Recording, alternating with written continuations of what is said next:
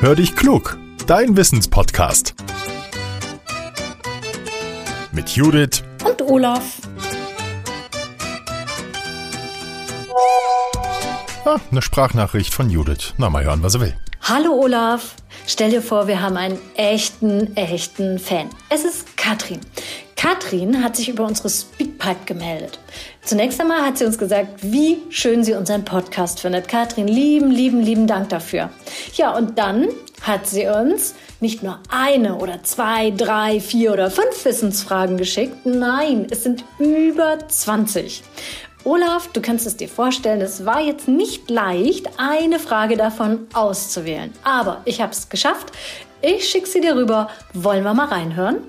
Hallo Judith, hallo Olaf. Ähm, ich würde gern wissen, also ich habe letztens mir was selber gekocht und habe eine Zwiebel geschnitten und während ich Zwiebel geschnitten habe, musste ich furchtbar anfangen zu weinen und ich würde gern von euch wissen, warum das so ist, dass ich beim Zwiebelschneiden weinen muss.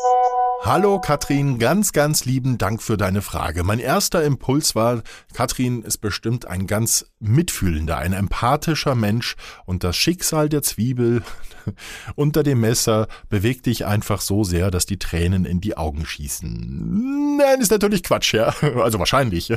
Nein, es ist so. Fachleute sagen, die Zwiebel, die will sich so eigentlich nur schützen und zwar vor Fressfeinden. Und zwar will sie verhindern, dass Nagetiere oder wir Menschen sie futtern.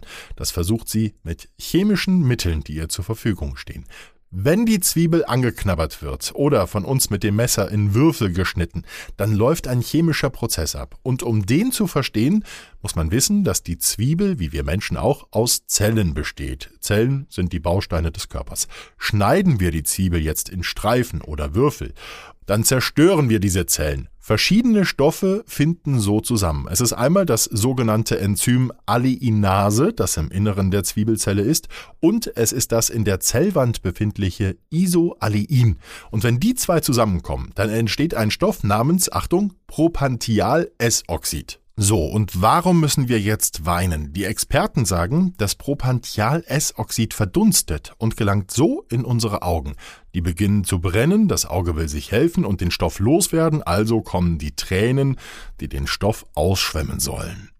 Wenn wir beim Zwiebelschneiden keine tränenden Augen haben wollen, dann müssen wir dafür sorgen, dass der Stoff gar nicht erst in unsere Augen kommt. Die Experten sagen, wer die Zwiebel, das Messer und das Brettchen vor dem Schneiden mit Wasser nass macht, der wird nicht ganz so stark gequält. Außerdem hilft es, die Zwiebel vor dem Schneiden in den Kühlschrank zu legen.